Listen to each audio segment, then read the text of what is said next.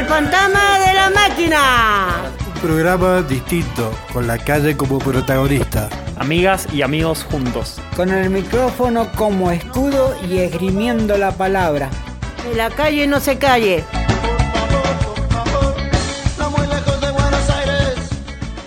Muy bienvenidos al mega programa del fantasma de la máquina Cheto del Centro, lo que vos no te podías perder. En este momento comienza el mega programa y me siento como Lancelot nuevamente en esta mesa redonda. Quiero presentarte a todos mis compas que están alrededor. Un invitado especial, bueno, de, de un país de un país de Centroamérica. Con ustedes, Chocolate Dubán.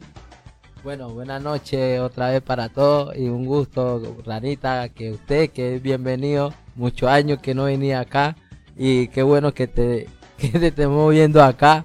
Y bueno, venimos a compartir, a hablar muchas cosas acá ahora.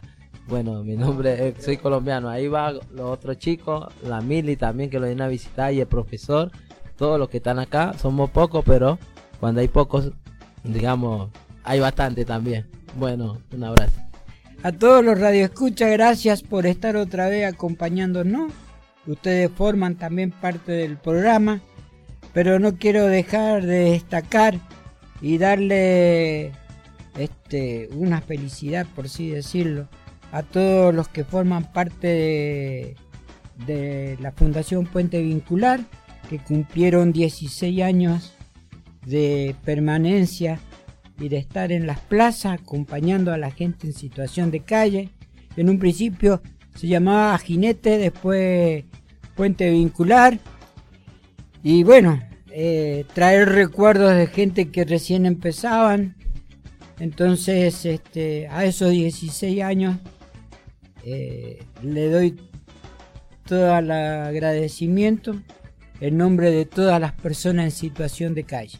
Eh, otra de las cosas importantes que pienso que sería lindo debatir, a pesar de que se peleó por una ley, a pesar de que seguimos siempre en la postura de, contener a las personas en situación de calle, allá en la capital de Buenos Aires falleció un tal Héctor en la calle y tres personas más. Héctor era de Villa Crespo y las otras tres personas, todos son personas que están deambulando en la capital de Buenos Aires. Una noticia triste, en verdad. Pero no me voy a explayar más. Ya más o menos di pie para poder debatir algún tema. Mi nombre es Jorge Roca y le paso el micrófono a mi compañera que también se va a presentar. Gracias a todos los radioescuchas que nos siguen bancando. Bueno, bienvenidos, bienvenidas a otro programa más del Fantasma. Como dijo el profe, estamos de festejo acá en la Fundación por 16 años de, caminar la, calle. Así que, bueno, celebrando la permanencia y que la gente se siga renovando en la Fundación. Buenas, yo soy Francisco, un saludo a toda la gente que nos está escuchando y un saludo acá a todos los de la mesa. Bueno, así como dijeron, por un lado como de celebración por la fundación, bueno, por otro lado también movilizados con lo que ha sucedido, en, bueno, con la noticia, ¿no? De los fallecimientos en Buenos Aires, después seguro vamos a estar hablando un poco de eso. Pero bueno, antes este primer bloque de presentación y no quería dejar de, saludar a las radios que siempre nos hacen el aguante, que nos transmiten. Eh, los días lunes la radio Cuyuma a las 15 horas por 89.3, los días viernes a las 14 la radio Tierra Campesina de la Valle eh, 89.1, a las 20 horas la Leñera 97.7, el domingo a las 19 horas la Mosquitera y la radio abierta 107.9. También si no nos pueden escuchar por Spotify o por ebooks buscándonos como El Fantasma de la Máquina. Eh, así que bueno, creo que ahí no me olvido de ningún saludo y ya estaríamos para cerrar esto. No sé quién tiene algún tema pensado. A decirle que, bueno, feliz día del padre, que no hay que olvidarse eso, que es domingo. Eh, una música, Los Caminos de la Vía, puede ser para Diego, para chicas, los chicos que no están. Chao.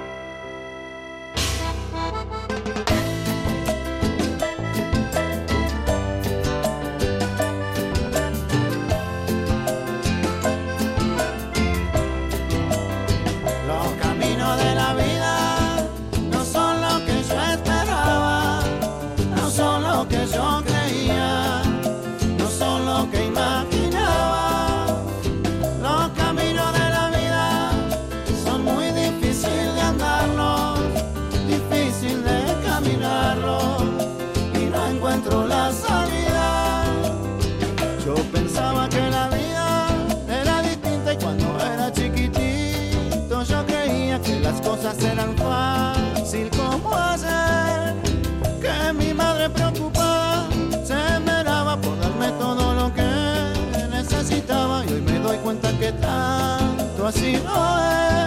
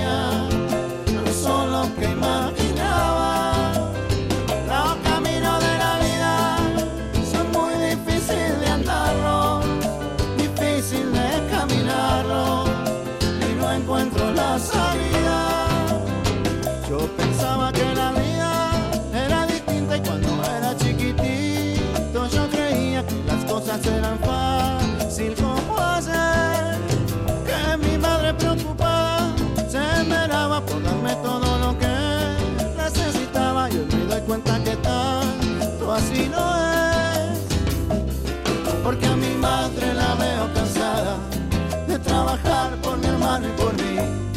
Y ahora con ganas quisiera ayudarla y por ella la peleo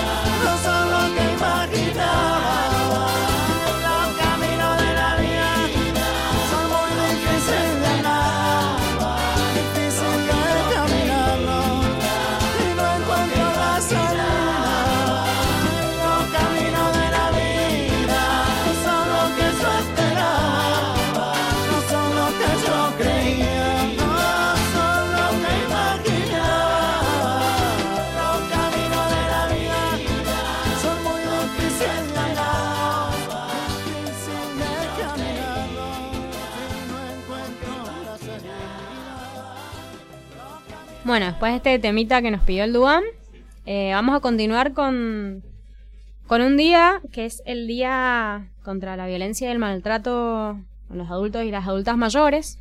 Así que, mm, bueno, un poco traerles, les traigo acá dos, dos relatos de unas alumnas mías, Mari y, Tere, que nos comentan un poco cómo ellas viven o cómo perciben eh, la vejez, eh, la vejez en, esta, en este momento de la sociedad. Y mm, bueno, yo soy docente de, de- de un centro de jubilados. La verdad para mí es una experiencia súper linda trabajar con adultos, con adultas en realidad, porque son casi todas mujeres mayores. Creo que mm, es re esperanzador ver que, mm, que como sociedad también ellos, todos nos podemos organizar para que en todas las etapas de la vida hayan proyectos, ¿no? No es, no es que a cierto momento se acaban y ya no podemos podemos pensar, no podemos agruparnos. Eh, la sociedad es una sociedad, creo, de, en donde está muy puesta en, valor la juventud, la productividad, el sistema, ¿no? Como capitalista que nos lleva por ahí a poner en valor eso. Y creo que ver que después de jubilados eh, las personas no, se pueden organizar y, y encontrar espacios de disfrute y compartida son fundamentales. Así que bueno, los dejamos un poquito con su testimonio. Creo que el adulto mayor en este momento ha avanzado mucho en su vida. Eh, realiza actividades recreativas, está con sus pares, eh, trata de superarse en todos los aspectos de la vida, tanto físico como psíquicos. Ha logrado que la gente más joven la respete, la tenga más en cuenta, le proponga actividades acordes a su edad. Así que este, yo creo que hemos avanzado bastante. De- se ha, ha evolucionado con la tecnología, usa computadora, usa teléfono celular y permanentemente quiere superarse. Así que, este, bueno, eh, creo que mm, creo que esto es un avance muy grande para los adultos mayores. Más allá también en la salud, su vida ha logrado a través de la medicina que se alargue la vida útil del adulto mayor. Así que bueno, estos son cosas muy gratificantes para, para ellos, o mejor dicho, para nosotros. Que nos consideren, que nos respeten y que nos ayuden a ir avanzando en la vida. Gracias. La calidad de vida de los adultos mayores se encuentra realmente muy eh, este, dependiente y depende de las, mm, este, condiciones socioeconómicas y culturales en el que el adulto se haya desarrollado y actualmente le pertenezca. La satisfacción de sus necesidades básicas, de alimentación, de afecto, y de salud tienen que ver con el vínculo que estas personas hayan podido tener eh, en su ámbito familiar o por lo menos más próximo y cercano. Eh, hoy realmente eh, podemos decir que este, la existencia de los centros de jubilados, ya sea de gestión pública o privada, han permitido que el adulto pueda salir y tener eh, a muy bajo costo eh, una enorme cantidad de, de, actividades que estos centros este, ofrecen.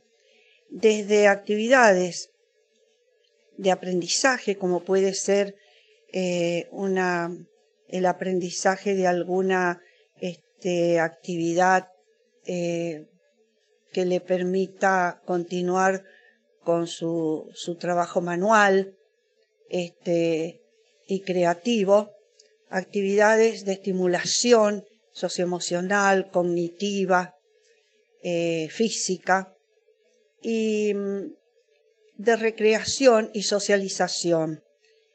La verdad es que esto es fundamental porque el adulto que termina y concluye su, su, tarea de trabajo, eh, ya sea porque eh, se jubila o porque ha terminado con su función de maternaje, al menos en forma sistemática y permanente, este, la verdad es que tiene acceso a posibilidades que son relativamente nuevas, como son estas. Em, creo que son fundamentales estos centros y que llegan a mucha gente de distinto nivel socioeconómico y cultural. Habría que favorecer más o facilitar más la creación de estos centros en zonas de pobreza, estructural sobre todo, que obviamente es difícil porque está profundamente vinculada a la educación. Creo que em, es uno de los aspectos más interesantes que he podido descubrir como adulto mayor eh, y que em, me ha servido realmente desde lo personal para tener un ámbito este, de, estimulación, pero además de, de, una motivación para realmente eh, encontrarme con personas nuevas, distintas a las que estoy acostumbrada a vincularme y este y que realmente nos permite, además me permite compartir vivencias similares, similares que pasan por nuestra edad y poder eh, también eh, volcar eh, nuestros, nuestras vivencias que nos han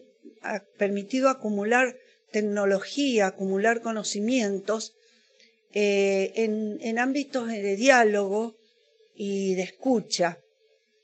Esto que no es habitual que se dé con las personas mayores, porque verdaderamente los hijos levantan vuelo, ellos hacen su vida y es difícil en un ámbito de pertenencia que no sea de amistad eh, muy profunda eh, que esto se dé.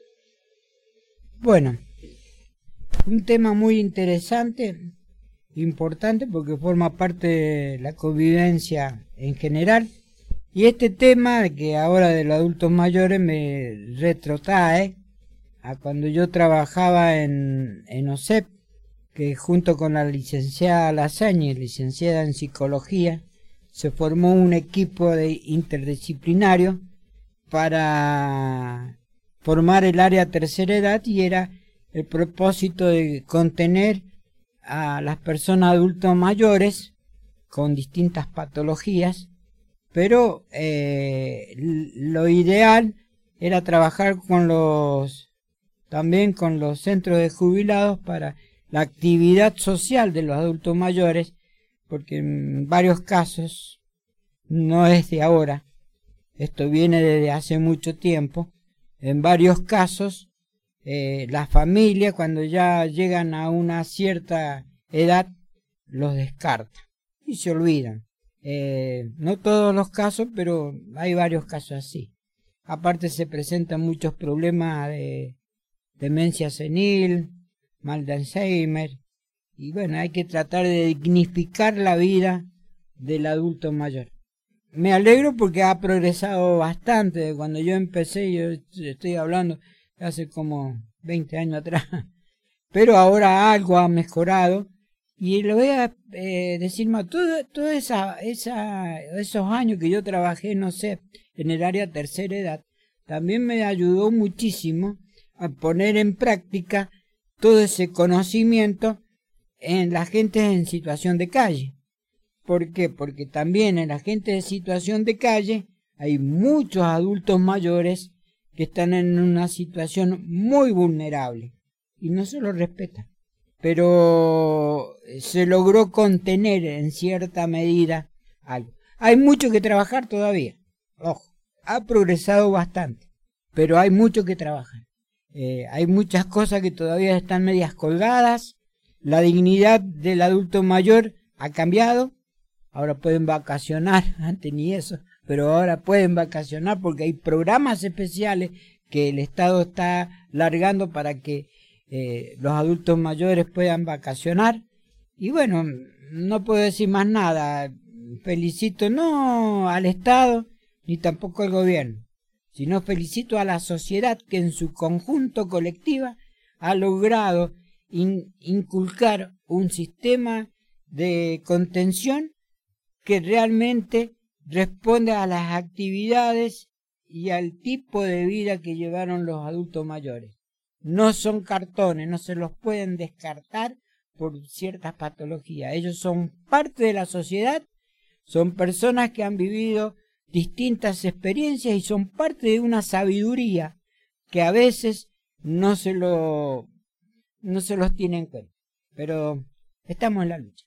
Y bueno, yo vengo a ofrecer, a veces compartir de, lo que decía la Mili sobre qué lo, qué lo que queríamos compartir con la, sobre la, cómo para llegar a una cierta edad que los chicos no, no tengan estas horribilidades de problemas, de poder haber problemas.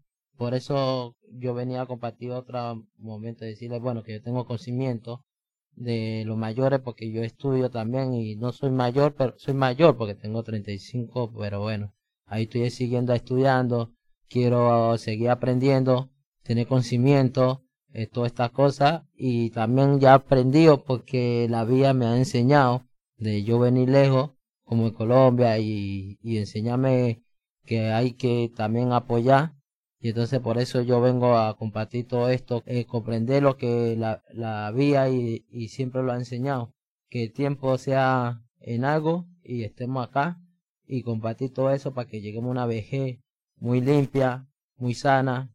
Hay amigos que se han ido de nosotros, a puede ser con por problemas o por y a veces no sabemos cómo ayudarle, pero sí sabemos cómo ayudarle, pero nosotros no podemos, porque estamos en la misma.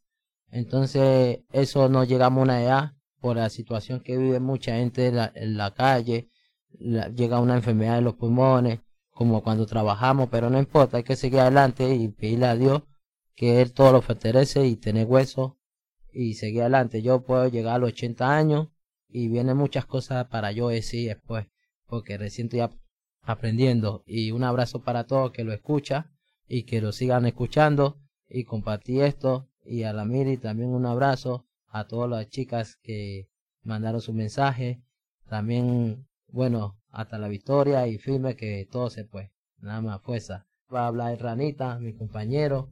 Sí, yo no quería felicitar a ningún estado, solo tengo el encargo para el presidente de hoy eh, que reinaugure, que abra los eh, lugares de, de contención social. Necesitamos eso para todos los adultos mayores, que no son solo una letra, son un aval, son, son un voto. Un adulto mayor es un voto. Tiene que cubrirlo y cuidarlo, señor presidente. Tenemos su trabajo, ¿vio? No se hace notar, por eso le digo eso. Disculpe, gracias. Bueno, para ir cerrando un poquito este bloque, sí dejar la reflexión que cuando hay quizás una vulnerabilidad, eh, como por ejemplo la situación de calle, si a uno le suma otras dificultades, como es, no sé, la, la vejez, no, no en sí misma la vejez, pero sí lo que puede conllevar en relación a, a las dificultades en la movilidad o de salud, eh, o ser mujer, ¿no es cierto? Y, y también envejecer, son cuestiones que, no, que nos exponen a veces a ciertas vulneraciones. Y, bueno, creo que hoy en algún punto hay, cosas que están cambiando y pensarse, por ejemplo, hoy como, como mujer, como abuela, quizá, que ya no solo nos tocan los lugares de cuidado, solamente cuidar nietos o, o ocupar la casa o hacerle la comida rica, digamos, como que tenemos un poco ese imaginario, ¿no? De abuela. Por suerte hoy hay abuelas que, que tienen proyectos, que salen, que se juntan, que estudian, que, que siguen, digamos, como en, en esta actividad y me parece que eso es algo que es algo positivo. Pero bueno, eh, volviendo a la situación de calle en sí, que, que el eje, digamos, que nos enmarca siempre como fantasma de la máquina, creo que, que nada, envejecer en la calle debe ser durísimo. Así que, bueno, llamamos a que haya un Estado, por supuesto, más presente y, y que evitemos las situaciones que están pasando ahora, ¿no? Eh, que, han pasado toda la vida, pero como, como estas muertes, como, como es Héctor, como fue Beto, quien nos impulsó un poco a, crear este programa. Así que no sé si alguien tiene un temita acá como para levantar un poco estos ánimos. Ranita. Sí, yo quiero pedir eh, madre de, de Nito Mastre. ¿Puede ser? La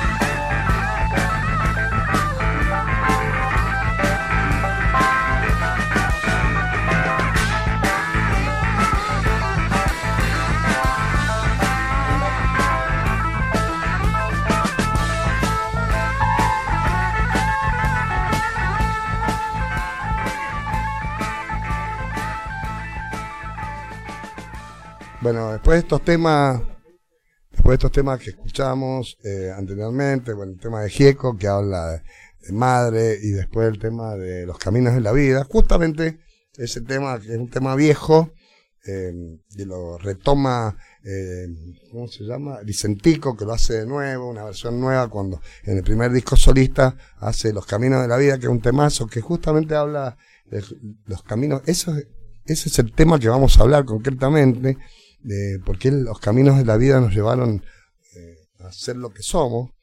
Eh, los caminos de la vida, para mí, Dios nos pone a prueba constantemente. Vivimos eh, en, un movimiento de causa y efecto. Yo creo, mi religión es la metafísica. No, soy, soy católico, pero em, cuando hablo de Dios, hablo desde la metafísica. Tiene tribulaciones, o sea, vivimos transgrediendo, ya de niños vivimos sufriendo. La vida es, es un constante sufrimiento, la vida es, eh, es ponernos a prueba. Em, eh, Dios no garantiza, cuando nosotros nacemos, que vaya a ser la vida color de rosa. Eh, ya la Biblia lo dice concretamente, que es un camino de lucha, un camino de adversidad. Bueno, ese tema vamos a hablar, eh, porque nos ha tocado en el caso, acá está Dubán, que es un colombiano vive en la calle, que es amigo mío, que siempre vivimos hablando de eso. ¿Por qué nos tocó este, tema de, en nuestro caso, de ser el último pelón del tarro en, en esta sociedad? Cosa que yo no, no pienso de esa manera. Bueno, la, la, la sociedad nos dice que somos así, pero eh, vos sabés que no. Eso es, como dice mi amigo porteño, eh, ese agradecimiento de que los caminos de la vía que lo ha pasado a nosotros, viviendo en estas situaciones, eh, bueno, a veces tenemos cosas buenas, cosas malas, pero bueno, eh, por algo yo creo que Dios lo dio estos caminos y tenemos yo creo mucho futuro que entregar, como dice el porteño, y, y, compartir. Por eso yo estoy con mi presidente hasta la muerte, porque ese va a ser la paz mundial. Y como el porteño también se crió cuando me conoció, que era la parte de la revolución. Y a veces la gente pensaba que la revolución era, éramos un loco más. Pero no, no somos un loco, somos una persona que tenemos idea de salir adelante y que mucha gente vea la idea que nosotros tenemos para poder ayudar. Y si esa, esas personas que Dios lo mandó al mundo, que fuéramos y lo que somos, para que hagamos muchas cosas. Por eso es difícil, porque si vos haces la cosa bien, a veces hay gente que te está persiguiendo. A mí me vienen persiguiendo de la guerra de Colombia, de la guerrilla y paramilitar, pero bueno, viví un, un montón del lado de la guerrilla, pero bueno, algún día ya van a escuchar mi historia. Ahora estoy acá, mañana no sabemos si estamos acá o si van a mandar a Colombia. Por eso la vida me ha tocado muy duro, pero también es chévere, como decimos los colombianos, sabroso. Y por eso ahora se va a terminar esto, porque van a seguir hablando otras personas que la vía le ha tocado muy difícil el golpe, la vía, porque ella le tocó muy duro, una amiga que tenemos acá. Por eso estamos con el Ranita, estamos con toda la gente acá, siempre hasta la lucha. Hable, Mi amiga. nombre es Yolanda. Eh, he vivido en la calle cuando tenía 17 años, cuando tenía 18 años, 19 años, 20 años y bueno, 22 años también vivió en la calle. Soy una chica Sofía y, y todavía haciendo porque la vida me paró mal, eh, fue muy justo y estoy estudiando, estoy aprendiendo de escribir y me gustaría seguir peleando por mis hijos. Y además estoy buscando un lugar donde quedarme porque son una chica de situación de calle también. Son cuatro meses que estoy en la calle. Para mí el punto de lo que yo entendí, los caminos de la vida, eh, es un paso de enseñanza, de aprendizaje tal vez quizás. Eh, eh, y el que lo transita sufre en ese, en ese tránsito. Bueno, todo lo que duele también va a tener paz, dice la, la profecía. Eh, bueno, te- tiene trabajo doble ahora nuestro nuevo presidente. Espero que empiece a activar. Si no, bueno, se va a tener que comer la reacción del Big Bang que puede explotar. Calculé, digo yo. Sin presión, señor. Ahí va. Ahí va. Gracias. Muy sabia las palabras de Ranita. Este, pero hay, que- hay que tener en cuenta una cosa. Eh, la vida, en realidad, desde el momento que nacemos, es una aventura. Y la aventura en la vida se basa en las decisiones que uno puede tomar. Y a veces tomamos malas decisiones. Y esas malas decisiones nos llevan a veces a una situación difícil. Pero no, no tampoco es una situación difícil decir que tomar una, una mala decisión este, no se va a superar, se supera. En el caso, ¿cómo es tu nombre? Yolanda, y sigue luchándola, está acá acompañándonos. Entonces ese, e- ese ejemplo de vida es lo que nos lleva a que la gente nos respete. Porque no es lo mismo hablar sobre la base de lo que nosotros estudiamos, preparación intelectual, que vivirlo. Cuando uno lo vive, las palabras son diferentes y se respeta. No es humo, es verdad. Eh, buenas noches, Radio Escuchas. Eh, mi nombre es Fernando. Eh, como se dice, los caminos de la vida me llevó a esto, a estar en una situación eh, muy precaria. El tema es que eh, la vida también nos da oportunidades, pero eh, se presentan muchas trabas quien, quienes este, manejan eh, eh, el gobierno. Eh, eh, estamos excluidos aquellos que no, eh, no tenemos esa oportunidad de sobrevivir. Entonces creo yo que deberíamos tener una oportunidad más, dado que todos tenemos la ansiedad de querer superarnos. Lo que dice el maestro y lo que dice el profesor es una verdad muy grande.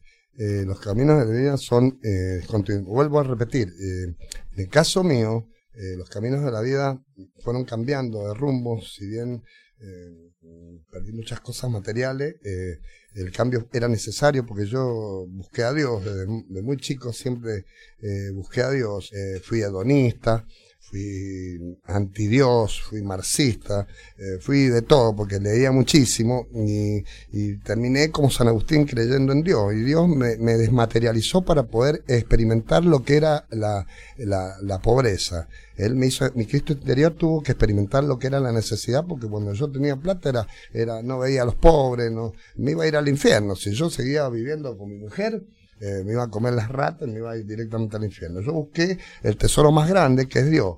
Eh, Como dice la palabra, el tesoro más grande para mí es Dios, no lo material. Y decidí, por una cuestión personal, eh, abandonar en cierta parte del mundo. A mí el mundo no me interesa. Realmente yo busco la trascendencia y desde, eh, sin rechazar al mundo, porque al mundo lo tengo que amar, lo tengo que ayudar, a mis amigos eh, tengo que transitar el mundo, pero transitar el mundo es el fantasma de la máquina, un fantasma eh, del bien, como un ángel eh, del bien, haciendo el bien, porque eso es lo que Dios quiere, que vos transites el mundo dejando una semilla de amor, haciendo algo por los demás, ¿me entendés? Porque eso te va a llevar al cielo, nada más ni nada menos. Acá Rubén te, te quieren preguntar en este ping pong de qué, vos hablas de la metafísica, pero contanos un poquito qué es la metafísica. Bueno, la metafísica eh, enseña las leyes de Dios. Eh, en la metafísica vos empezás a conocer a Dios desde otro aspecto, ya no desde el aspecto religioso. ¿eh? Te enseña la metafísica. La metafísica significa dejar de sufrir para ser feliz. Eso significa la metafísica. Eh, te pone en pillo las cosas que Dios no dice en la Biblia. La, tenés- la ley de la causa y el efecto, la ley del pensamiento, la ley de la, de la polaridad, la ley de, de la vibración. Eh, te va- vas conociendo a Dios desde otro aspecto. La metafísica te enseña a pensar y a, a testearte a vos mismo. Hace un debate muy interesante. Hemos aprendido mucho. Se comentó muchas cosas que son prácticas y forman parte de nuestra vida este, cotidiana. ¿ah? Eh, personalmente estoy muy contento porque nos acompañó el Ranita en este programa, que hacía mucho que no venía. Tenemos acá a Dubán también. Gracias por participar. Rubén, llegó un poquito tarde, pero está. También muchas gracias, porque en la presencia en que uno esté, va a lograr los propósitos que forma parte de los caminos de la vida. Y la vida nos va a enseñar en la medida que participemos. ¿m? Eh, Yolanda, gracias también por estar acá. Y a ti, Carrillo, ¿sabían que se llama Carrillo? Te agradezco muchísimo también de que estés acá participando. Y ahora le voy a pasar porque está desesperado para terminar el programa. Entonces se lo vamos a pasar a Rubén para que le dé el punto final al programa. Yo primero quiero felicitar al profesor Jorge por sus palabras. Para mí es un placer también estar, lujo tener a Duana, a Rana, a la Yolanda, que siempre está todos los días conmigo. Para mí es un lujo venir al Fantasma de la Máquina y quiero dedicarles, eh, estaba pensando qué tema puedo dedicarles. Y les voy a dedicar uno que, que seguramente eh, es un clásico, pero que habla justamente de- del ser, habla de cómo nos manejamos, ¿no? Se llama Inconsciente Colectivo y es de Charlie, que habla justamente de ese inconsciente eh, en la cual siempre llevamos en nuestro corazón la libertad, que es lo más importante. Lo más importante que tenemos es la libertad, la, liber- la- la libertad de decidir, la libertad de elegir nuestra sexualidad, la libertad de pensar como queremos. Dios nos dio la libertad, eso es, es muy importante. Y bueno, con ese tema nos vamos.